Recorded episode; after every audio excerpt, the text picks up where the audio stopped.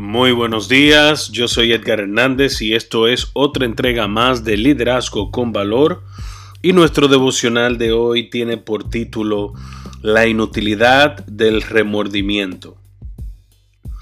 En Primera de Juan 1.9 dice, Si confesamos nuestros pecados, Él es fiel y justo para perdonar nuestros pecados y limpiarnos de toda maldad. ¿Hay algo en su vida que le produzca vergüenza?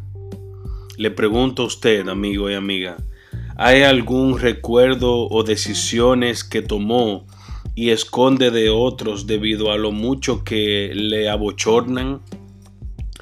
Tal vez ha tratado de huir de esos pecados, pero el tiempo no le ha sanado. Usted todavía siente la desgracia, se siente mal por ello. Los sentimientos mordaces del remordimiento y la indignidad no desaparecen. Dios nunca se propuso que usted viva de esa manera. Cuando Él le perdona, lo hace de tal forma que elimina para siempre su terrible vergüenza. El pecado ya no es parte de quien es. Usted está limpio, redimido, una persona que es amada y valiosa por Dios.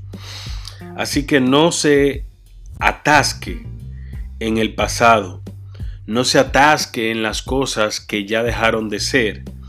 Debemos superarlas al igual que el tiempo pasa. Asimismo debemos dejar pasar las cosas que ya quedaron atrás. No permita que los recuerdos de sus fracasos le impidan hacer aquello para lo cual su Padre Celestial lo creó. Pídale a Dios que le perdone. Luego perdónese a sí mismo y abrace su verdadera identidad en Cristo.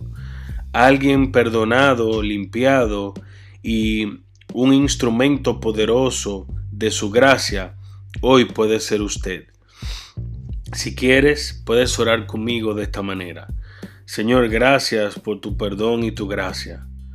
Puedo avanzar sin remordimientos porque tú eres mi Salvador y me haces nuevo.